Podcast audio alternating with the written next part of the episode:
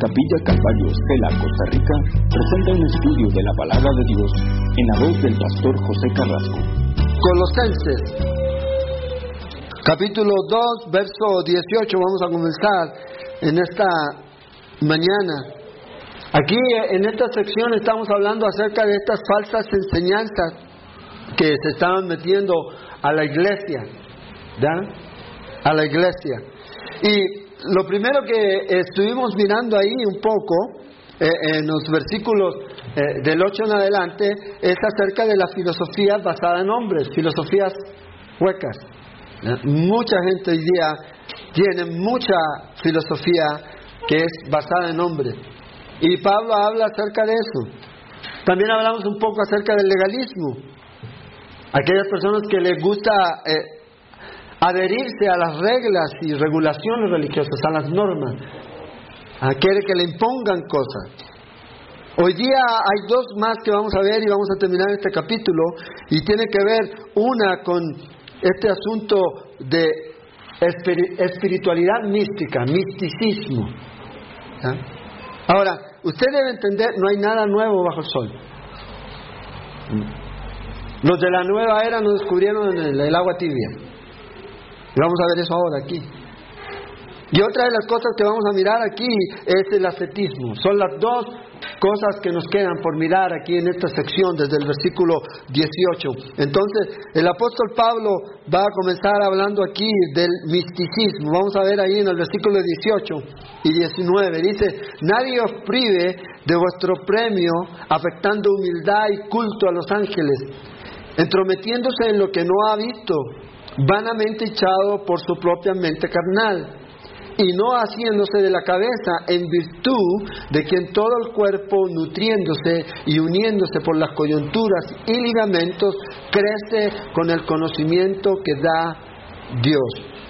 Entonces Pablo otra vez nos introduce aquí por segunda vez, y fíjese lo que dice aquí, que nadie te descalifique, que nadie los condene, que nadie arrebate el premio que usted ha recibido. Y, el apóstol Pablo está hablando de eso, de que nadie lo lleve cautivo con cosas. Y, y esa es la idea aquí. Entonces, Pablo nos advierte aquí acerca de un grupo de personas que lo que están haciendo es despojando a los cristianos del premio. Es como que si alguien gana la medalla de oro en los Juegos Olímpicos y se la quiten.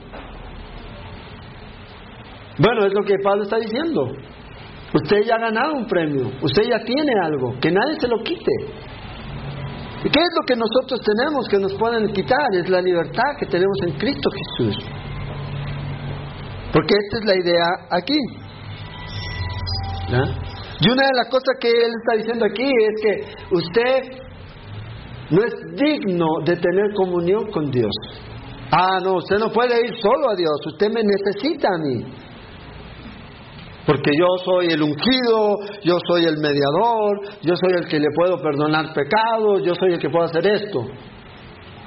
Ahora, si yo no puedo, tengo un amigo. Y este amigo es un ángel o es un espíritu guía que puede interceder por usted.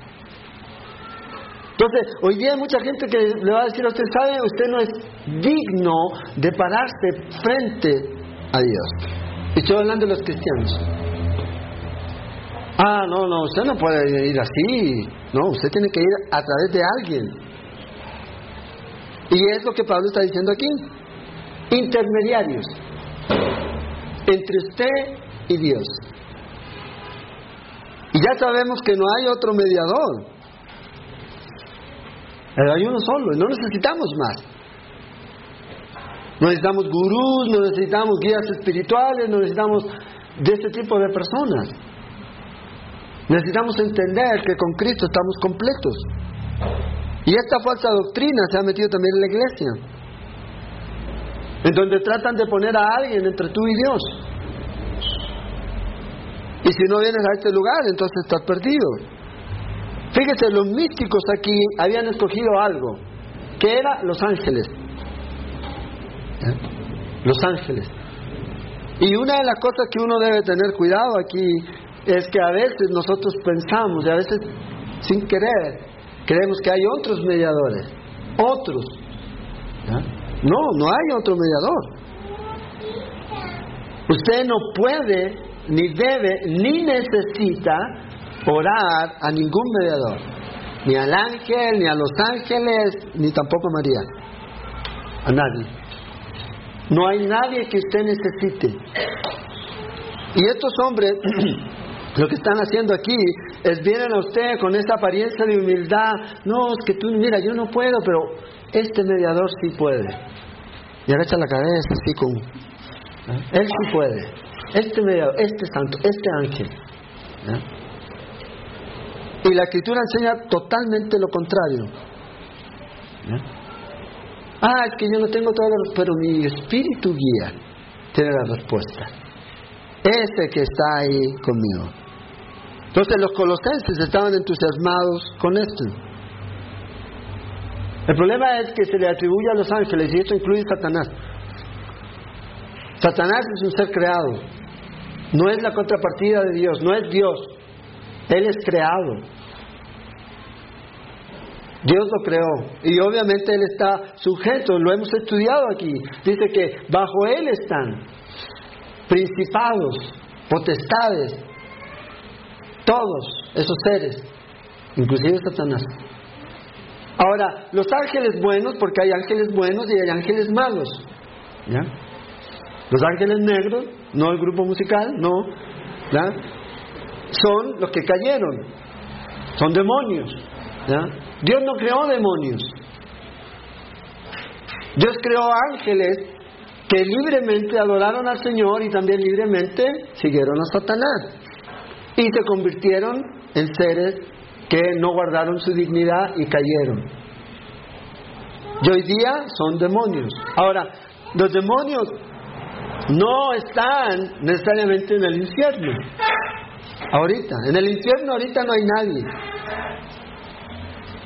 Está esperando sus primeros clientes, que van a ser el anticristo y el falso profeta. Ahora en el lugar de tormento hay mucha gente ahorita, pero no es el lugar final, no es el infierno. No es el infierno. De ahí van a salir para ser lanzados al infierno. Apocalipsis capítulo 20 enseña eso. Entonces, estos seres angelicales que estaban con Dios, desobedecieron a Dios, son demonios y que están por ahí. ¿Se acuerdan ustedes que en el Nuevo Testamento usted encuentra una y otra vez hombres y mujeres poseídas por demonios? Bueno, hoy día usted no lo ve tanto. Y en realidad ya no necesitan poseerlo porque ver a Lady Gaga ya es como suficiente. Ahora de pronto ella puede tener más de algún demonio. Más de algún demonio. Y el Señor dice que esos seres están solamente para hacernos caer. Pero también están aquellos ángeles que guardaron su dignidad. Y estos ángeles que guardaron su dignidad no es para que usted les ore a ellos y les diga, mira, dile a Jesús, por favor, Gabriel, que a ver si me pueden echar una ayudadita en esto. No. La Biblia dice en Hebreos 1.14 que estos seres angelicales son espíritus ministradores, son para servirnos, son para ayudarnos. A lo mejor usted nunca va a ver un ángel como los que usted se imagina o como usted cree que debe ser un ángel. Pero es posible que usted haya tenido contacto con más de alguno. Porque sin saberlo, dice el libro de Hebreos, que algunos han hospedado ángeles. ¿Eh? Espero que no sean ángeles negros. ¿Eh? Entonces, el apóstol Pablo deja muy claro aquí, los ángeles no tienen ningún poder de intercesión.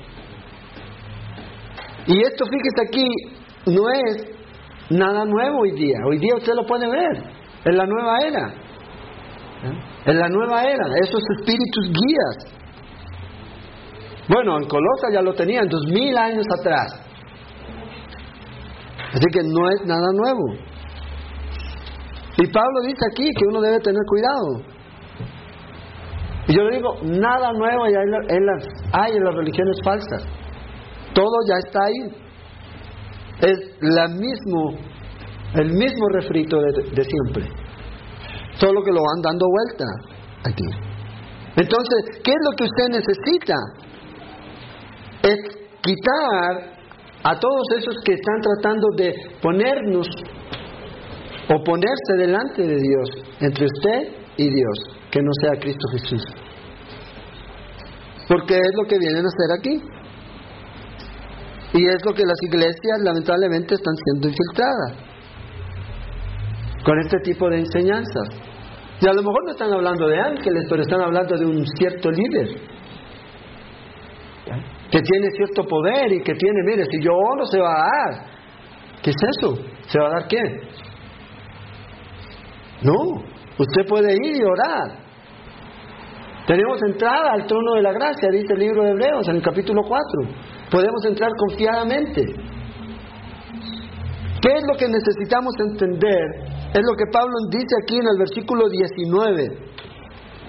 ¿Y qué es lo que Pablo dice aquí? Dice, y no haciéndose de la cabeza, en virtud de que en todo el cuerpo, nutriéndose y uniéndose por las coyunturas y ligamentos, crece con el crecimiento que da Dios.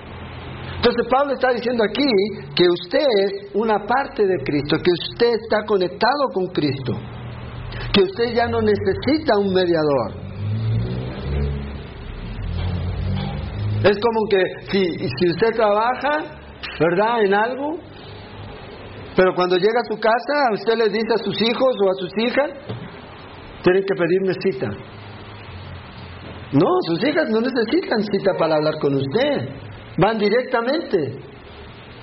No tienen que llamar a la secretaria. Bueno, eso es lo que usted debe hacer. Usted debe ir directamente a Cristo Jesús. Y pedir y orar por aquello que usted tenga necesidad. Acuérdense, somos un cuerpo. Eso quiere decir que somos parte de Él.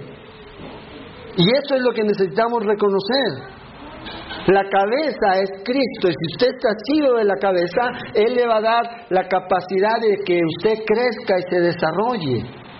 Usted va a ser nutrido por Él, alimentado por la cabeza. Y eso es lo que necesita. Entonces, en otras palabras, tenemos vínculo directo con Jesús. No necesitamos nada más. Igual que mis articulaciones, ¿Por qué se están moviendo mis articulaciones? ¿Por sí solas? No, porque tienen un vínculo, están unidas. A las coyunturas, los nervios, pero eso está mandado por quién? Por la cabeza. Bueno, lo mismo nosotros. Todo esto va de una forma en nuestro cerebro y nuestro cerebro hace que ahora mis manos se muevan. Eso es lo mismo con Cristo. Usted si está sido de la cabeza, usted va a crecer, usted se va a desarrollar y no va a necesitar ningún intermediario. Pablo dice en 1 de Timoteo 2.5, porque hay un solo Dios y un solo mediador entre Dios y los hombres, Jesucristo hombre. Para ponerlo de otra manera, así muy claro, Jesús cortó cualquier otro intermediario, no hay más. Pero ¿qué tal esto? No, no hay. A veces la gente pregunta, bueno, ¿alguien puede llegar al cielo por otro lado? Vea lo que dijo Jesús en Juan 15, en Juan 14, 6. Yo soy el camino, la verdad y la vida. Nadie viene al Padre sino por mí. El Señor lo puso aquí. Muy sencillo, muy claro. No hay intermediarios, tampoco hay otro camino. Hay otra forma, hay otro medio de poder llegar aquí. Entonces, lo único que yo necesito es tener una relación personal con Cristo Jesús. Es lo único que necesito. Ahora, ¿por qué Jesús pudo decir que Él era el único camino? Bueno, porque Jesús pagó el precio. Él murió en la cruz. Él cargó aquello que nos impedía llegar a Dios. ¿Qué es? El pecado. Se hizo pecado por usted, por mí. Entonces por eso tiene el poder de decirlo. Y como cantábamos ahora, cuando Él murió, el velo se rasgó y tenemos entrada al trono de la gracia cerca de Dios a través de quién? De Cristo Jesús. Y esto es lo que los maestros falsos en Colosas estaban ignorando. La realidad de nuestra conexión con Cristo, de nuestra unión con Cristo. Y por ende ya no necesitamos más intermediarios. El único mediador, ¿qué le puede usted ofrecer a alguien? Es a Cristo. No podemos darle nada más. Lo que las personas necesitan es a Cristo. Entonces, una prueba de ver si la doctrina está correcta o no es saber dónde está unida. ¿A quién? Si a Cristo o a otra persona. A un gurú, a un profeta, a un medium. Hay muchos cristianos que hasta el día de hoy, cuando se levantan y tienen el periódico, lo ven, van a la página más importante. ¿Cuál es la página más importante? El deporte, dicen. El horóscopo. A ver qué me dice Dios a través del horóscopo. ¿Eh? Y dependen de eso. ¿Eh? Dependen de eso. Vea, los maestros quieren, los maestros falsos quieren que usted dependa de ellos. Es lo que ellos quieren. Quieren que usted dependa de sus profecías, de sus milagros, que dependa de su ministerio, que dependa de todo. Pero un verdadero maestro, un verdadero profeta de Dios, va a llevar a la gente a Cristo, a depender de Cristo. Y lo que va a hacer es sencillamente profundizar esa relación que usted y yo debemos tener con Cristo Jesús. No mirándolo a Él, sino mirando a Cristo Jesús. Ese es el asunto.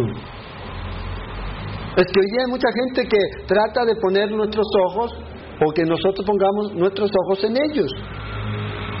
No. El pastor Chacmí siempre dice que debemos llevar a la gente a Cristo para que dependan de Cristo,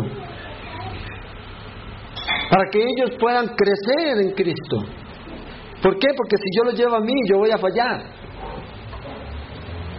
Y no una vez, ni dos, ni tres, ni cuatro. Muchas veces. Y a veces usted, si usted me está siguiendo a mí o está siguiendo a cualquier otro hombre, usted se va a decepcionar. Pero como yo sigo a Cristo, entonces el asunto es diferente. Eso es lo importante. Y eso es lo que Pablo está tratando de enseñar. Siga a Cristo Jesús. Jesús vino a eso, a traer de vuelta la comunión que teníamos o que no teníamos con Dios, que ahora podemos tener. Personalmente usted se puede conectar con Dios. No necesita otro medio. No lo necesita. Ahora, dice aquí, en el versículo 20, y esta es la última enseñanza aquí que Pablo se dirige con referencia al ascetismo. Entonces no necesitamos mediadores, mediadores fuera, solo Cristo. Tampoco necesito una imagen de Cristo en mi casa. Ay, tengo a Cristo ahí, ahí. No, no necesito, Dios. Hay gente que hoy día trata de llevarnos a cosas que no conocen. ¿Quién estado en el cielo? Ninguno de nosotros, ¿verdad? Hay gente que dice que ha subido al cielo y ha bajado y ha subido y ha bajado. Está bien. Pero el apóstol Pablo cuando habla acerca de su experiencia en el cielo dice que vio cosas que usted no hay forma de que pueda entenderlas. No les puedo decir. Y oí conversar cosas que ustedes no pueden. Solamente les quiero decir que para mí el morir es ganancia y quiero estar allá. Ese era el deseo de Pablo. Nada más. Nada más. Jesús, obviamente que venía de allá, ¿qué fue lo que habla del cielo Jesús? Y es interesante. En el libro de Apocalipsis tenemos una revelación acerca de un poquito de lo que el cielo será. Pero todo eso se queda corto. Lo importante es que nosotros entendamos que yo tengo una entrada a ese lugar a través de Cristo Jesús. No necesito a alguien que haya ido y que haya vuelto y que esté viviendo aquí. Yo necesito a Cristo. Y qué bonito que usted fue. Para la próxima toma, lleve esta carta por ciudad para que se la entregue a Jesús. No. ¿Por qué? Porque inmediatamente le estamos dando un poder que no tiene. Ah, fue al cielo. Y andan los cassettes de esos de que este fue al cielo. Y los compramos. ¿Eh? Por lo que me han contado. Bueno, eran cassettes de mi tiempo, ahora son CDs. Es que no es nuevo. No es nuevo. Usted va a escuchar cosas que se han escuchado hace años atrás. Usted ha escuchado por ahí que hay que por ahí nació un bebé y que cuando nació dijo Cristo viene y se murió.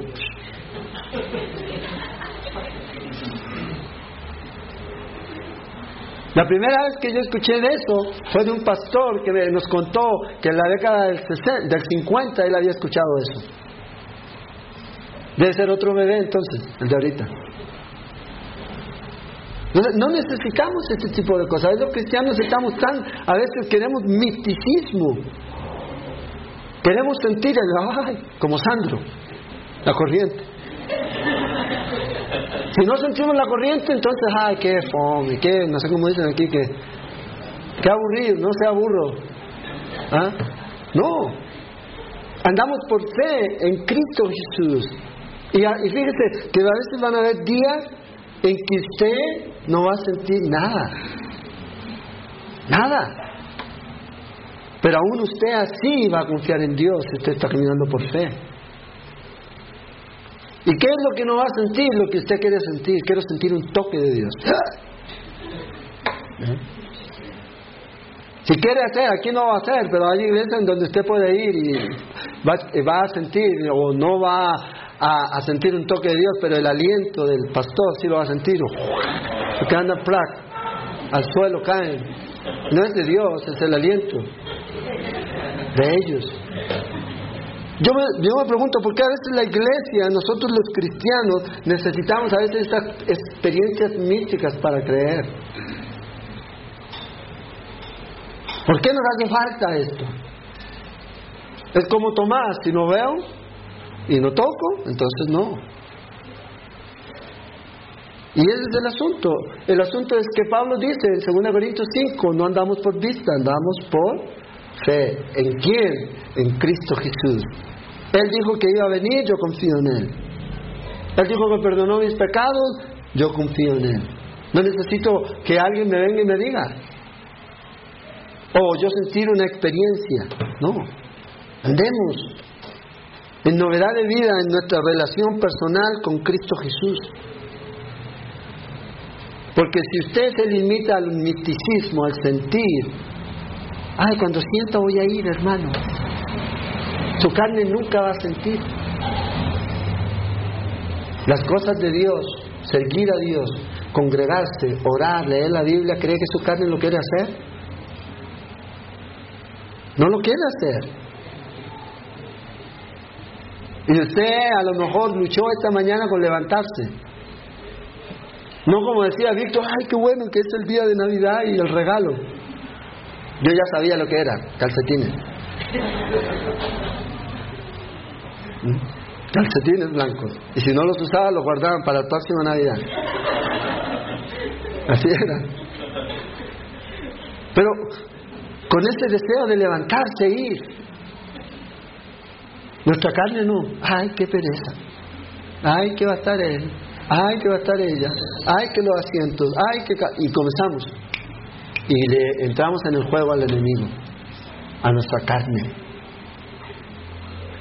No. Necesitamos nosotros por fe. ¿Qué dice la escritura? ¿Debo congregarme? Sí. Plum. Obediencia. Obediencia. Ir y no esperar sentir ni ver. Ay, se me apareció un ángel y por eso vine a hola, hermano. Porque me dio tanto susto. Hay gente que es así. Obediencia a Dios.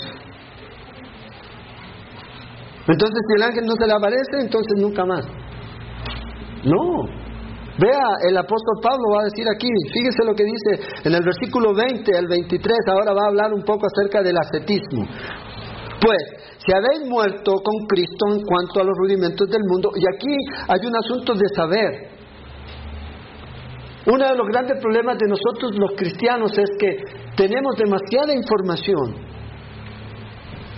pero a veces hay información que no tenemos o que debiéramos tener, que debiera ser relevante para nosotros, y aparte de eso no la aplicamos. Y una de las cosas es que usted está muerto en Cristo Jesús. ¿Qué es lo que está muerto? Su vieja naturaleza. Pero esa información no me sirve de nada si yo no la aplico. Si yo no digo, no, no mi carne, yo estoy muerto. Ahora vive quién? Cristo, es lo que dice Pablo en Gálatas, capítulo 2. Y aquí el apóstol Pablo dice, pues si habéis muerto con Cristo en cuanto a los rudimentos del mundo, porque dice, ¿por qué? Como si vivieseis en el mundo, os sometéis a preceptos, o sea, seguimos con la carne, viviendo en la esfera carnal de nuestros sentimientos, de nuestras emociones, de nuestro, dice aquí, tales como no manejes, no gustes, ni aun toques, en conformidad a mandamientos y doctrinas de hombres, cosas que todas se destruyen con el uso. Tales cosas tienen a la verdad cierta reputación de sabiduría en culto voluntario, en humildad y en duro trato del cuerpo, pero no tienen, y aquí es donde está el problema, valor alguno contra los apetitos de la carne. Entonces, la conclusión del ascetismo es, ¿qué es lo que vamos a hacer o vamos a dejar de hacer para cambiar? Ese es el asunto. El ascetismo tiene que ver con eso. ¿Qué hace usted o qué deja de hacer para cambiar? O en otras palabras, ¿qué voy a hacer yo para ser más espiritual? ¿Qué voy a dejar de hacer para ser más como Cristo? Pero todo tiene que ver con algo. ¿Sabe con qué? Con lo externo. Con lo exterior. Por ejemplo, había un grupo que eran los esenios. Y que ellos comenzaron a vivir eh, y se encerraron y comenzaron a vivir eh, eh, una forma de espiritualidad en base a lo que dejaban de hacer. Y estos esenios escucharon hablar de Jesús y era de que, bueno, aceptó a Jesús y está bien, pero quiere llegar a otro nivel, quiere pasar de nivel, entonces debe dejar de hacer tal cosa. Hay algo que usted tiene que matar, le decía. ¿Y qué era? Obviamente algo que ellos no podían matar. Y es nuestra naturaleza pecaminosa, la carne. Entonces, por esta razón, ellos ponían su carne a ser flagelada. ¿Se acuerdan la historia de Martín Lutero? Si usted no ha visto la película de Martín Lutero, sería bueno que la viera. La nueva, ¿verdad? No esa donde en blanco y negro con Chaplin. No. La nueva. Hay una nueva. El otro día la, miré en Canal 9. Ahí, el problema es que la dan muy tarde. Pero ahí la dieron enterita la película. Acerca de Martín Lutero. ¿Y cuál era el problema de Martín? No era que tenía un violín, sino el problema es que era sus deseos hacia el mal, hacia la lujuria. No los podía controlar. Entonces, ¿qué hacía? Se encerraba y se golpeaba. Y después salía con esa cara así de humildad. Pero él mismo dice que él no podía. Volvía otra vez a lo mismo y se sentía condenado una y otra vez. Y el ascetismo tiene que ver con esto.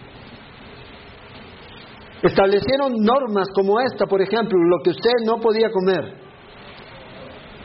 lo que usted no podía beber, lo que en las actividades en las cuales usted no se podía involucrar, o lo que podía o no podía hacer. Hicieron también listas de las cosas que usted no podía poseer que no se veían bien para una persona espiritual.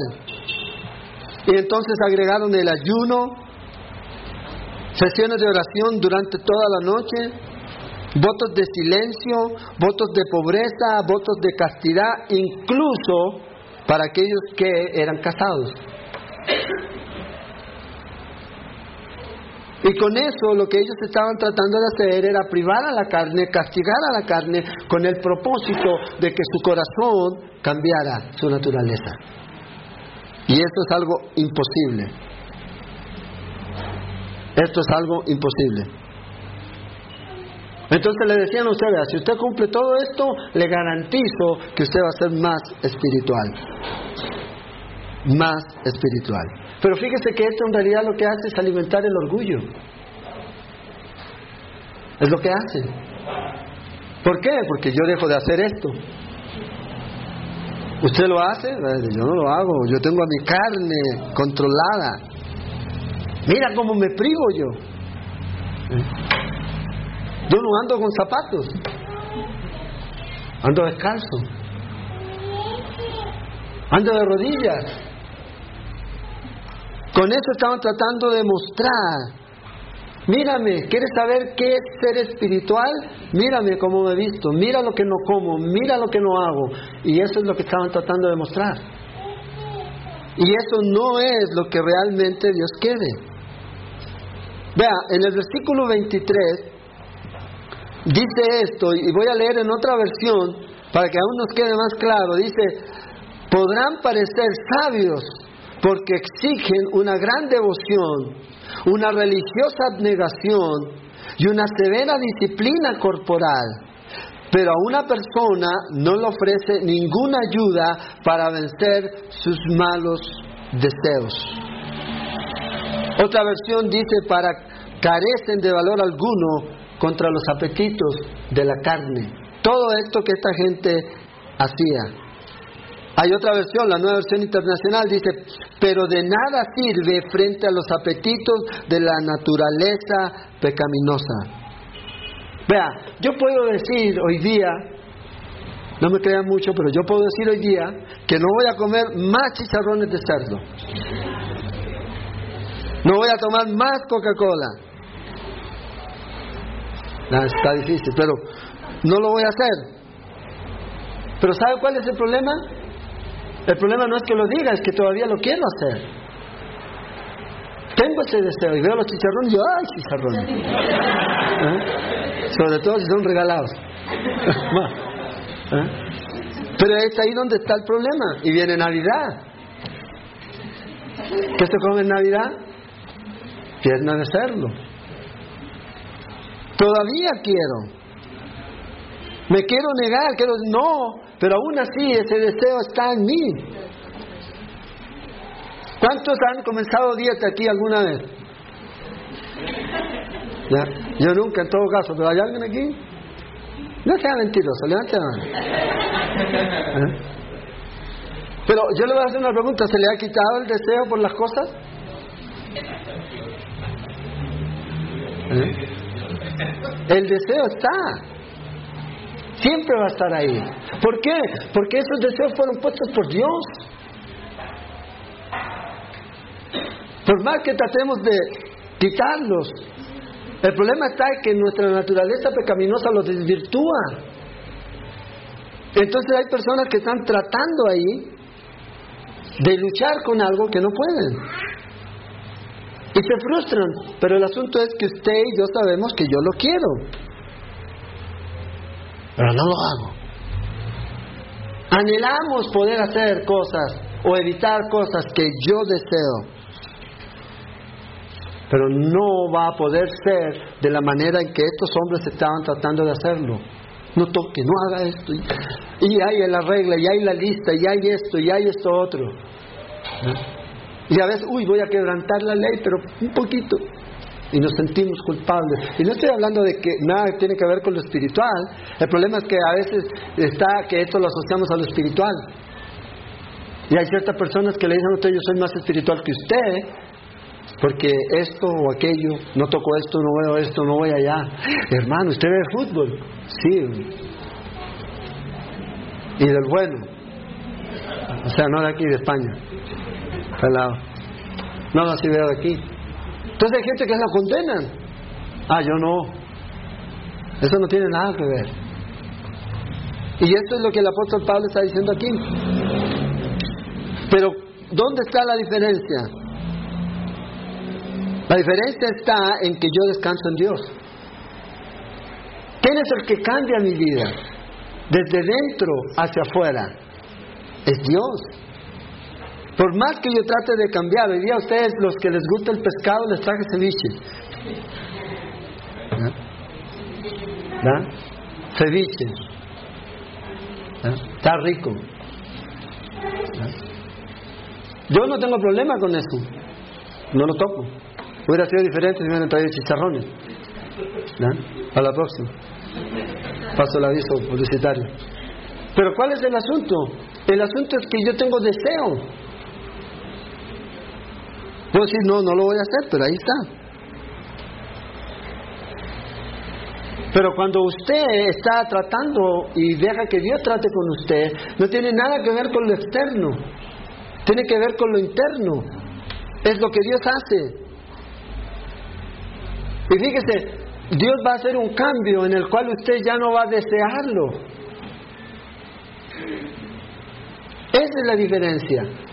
No está, no, no, no, no, sino que es desde dentro. Y va a llegar un punto en donde usted dice, yo no necesito esto. Ahora ni siquiera lo deseo. Los que tienen problemas a veces con la tentación del alcohol o lo que sea, es lo mismo, porque están tratando ellos. No, no. Cuando en vez de acercarse a Dios, Dios es el que tiene el poder, no es un asunto externo. Es interno, es desde dentro hacia afuera. Y va a llegar un día en que ya el alcohol eh, o lo que sea no va a ser una tentación.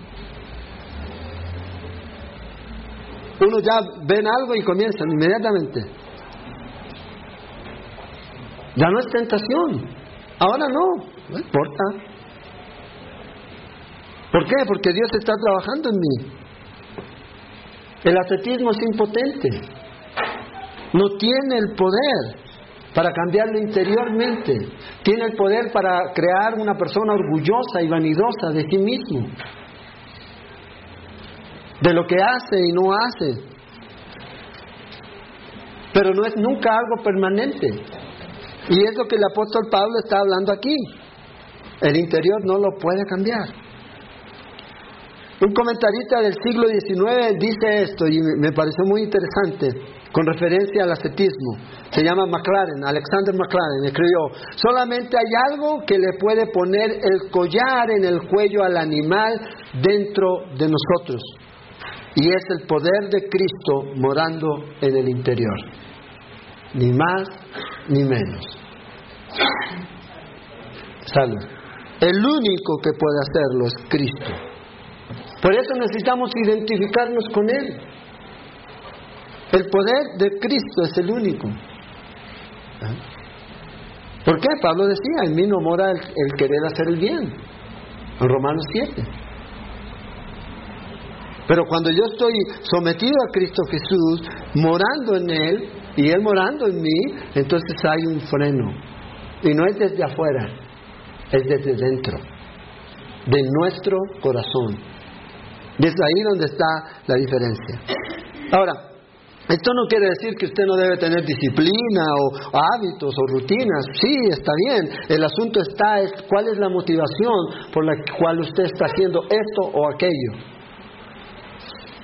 Y aquí Pablo está hablando de esto que es espiritual. Hay personas que se quieren ganar la salvación. Nunca. Imposible. Lo importante es que entendamos que con Cristo Jesús ya ha sido pagado el precio y usted y yo no necesitamos más. No hay nada más que hacer. Es como que si usted comprara eh, una obra aquí, de, qué sé yo, de, algún escultor o pintor famoso de aquí, Heredia, ¿cuánto se llama? Él. Y tomara esas bolas o esas cosas que él, dice, que él hace y usted la lleva a su casa. Y usted la comienza a mirar y dice uno, a esto le hace falta un poquito de retoque y empieza pa, pa, pa, a golpear o la pintura, lo que sea, a meterle más color. ¿Qué está haciendo? Está dañando la obra de arte. Es lo que está haciendo. Tratando de arreglar o de mejorar algo que no se puede mejorar. Es como un cuadro de Van Gogh. Ah, no, le falta color, le falta forma. Y empiezan a pintar. Y el problema es este, que están tratando de dañar o, de arreglar algo que se considera una obra de arte. Eso mismo pasa con la salvación. Es una obra de arte hecha por Dios. No necesitamos cinceles aquí, cinceles allá. El que se va a encargar de cincelar es Él. Y es desde dentro hacia afuera. Y mi vida lo va a reflejar. Como cristianos tenemos esta libertad de las regulaciones, de las normas y todo eso. Ya no necesitamos vivir en esto así. Ya no hay una fuerza que controla su vida. Usted es libre. ¿A qué? A que Dios trabaje en su vida. Señor, no mi voluntad, sino la tuya. Y Pablo está diciendo que todas estas cosas no tienen ningún poder para nuestros deseos. El único que tiene poder es Cristo Jesús, el Espíritu Santo morando en nosotros. Y debemos permitir que Él trabaje en nuestra vida. De nuevo, versículo 19, lo voy a leer, dice, y no haciéndose de la cabeza en virtud de quien todo el cuerpo, nutriéndose y uniéndose por las coyunturas y ligamentos, crece con el crecimiento que da Dios. Esto es lo que significa. Vamos a crecer de acuerdo a la tabla de tiempo de Dios. Usted no puede crecer antes y tampoco puede crecer a su manera. Si usted está unido a la cabeza, ¿qué dice? Va a crecer de acuerdo al crecimiento que le da quién? Dios. ¿De acuerdo a qué calendario? Al calendario de Dios. Al tiempo de Dios, a la forma de Dios, no como nosotros queremos. Ay, hermano, ore por esto para que Dios bendiga esto. No, Dios no trabaja así. Es en su tiempo y es en su forma y es a su manera. Si somos así o si estamos tomados, si somos parte del cuerpo de Cristo, Dios va a hacer su trabajo. La gente no quiere cimentar, la gente quiere casa. No importa que no tenga cimientos, déme la casa, no importa. Lo importante es tener la casa. No quiero pasar por el proceso de, de excavar y de meter concreto y de hacer un fundamento, de hacer una base. Bueno, hoy día hay muchos cristianos así, que lo único que les interesa es eso, una casa, que se vea algo bonito, pero no tiene fundamento. Y es ahí donde el Señor dice que van a venir vientos, lluvias, tormentas, todo. ¿Y qué va a pasar con la casa? Se va a caer. Pero Dios quiere trabajar de una manera diferente. Fundamento, primero. Línea por línea. Verso por verso. Precepto tras precepto Dios va a ir formando el fundamento de su vida y en mi vida. Y no necesito nada externo. Mi vida va a reflejar lo que está interiormente. Es el resultado de lo que está ocurriendo aquí en mi corazón. Ese es el asunto. Y es lo que las escrituras nos enseñan. ¿A quién debemos aferrarnos? Es a Jesús. Si yo me aferro a Jesús, va a haber usted crecimiento en su vida. Es imposible que una persona que está aferrada a Jesús, en obediencia a Él, no crezca, no se desarrolle, no dé fruto en su vida. No hay una transformación. Una salvación que no transforma no es salvación. Y ese es lo que a veces muchos se quedan, creen que son salvos. Necesitamos realmente ver si lo somos o no. Si hemos entregado nuestra vida realmente a Dios o no. Entonces, filosofías vanas de hombres, la respuesta Pablo nos da aquí, Cristo. Él es la plenitud. En Él estamos completos. ¿Qué necesita usted? Nada. Solo a Cristo. Denme a Él es todo. Para el legalismo, ¿qué necesitamos saber? Es comprender y crecer en la gracia de Dios. Es lo que el apóstol Pedro dice. ¿Cuál es la respuesta a este misticismo? El, que usted y yo estamos unidos a Cristo y que tenemos un mediador. No necesito otro. No quiero otro. Ni tampoco hay otro. Solo uno. Y aquí con el ascetismo, considérese muerto. En Cristo Jesús. Sepultado, muerto, sepultado y resucitado con Cristo. Aferrémonos a Jesús. Quédese cerca de Él. Tan cerca que no se puede hacer una diferencia de quién es quién. Ámelo. Y Dios va a ir haciendo la obra que ha comenzado y la va a ir perfeccionando hasta el día en que Él venga por nosotros. Pero separados de Él, nada podemos hacer. Frustrados, frustrados, frustrados. Sin gozo, sin paz. Pero cerca de Él, en Cristo, con Cristo, usted va a ver su vida que va a cambiar, desde dentro hacia afuera. ¿Y saben quién lo va a notar? Usted no va a tener que necesitar decir, la gente se va a dar cuenta. Mi papá ya no habla así, mi mamá ya no habla así, él no hace esto, él no hace aquello ahora. ¿Por qué? Y va decir, wow, ¿verdad? Es la obra de Dios en nuestro corazón. Y es lo que Pablo dice en, esta, en este capítulo 2.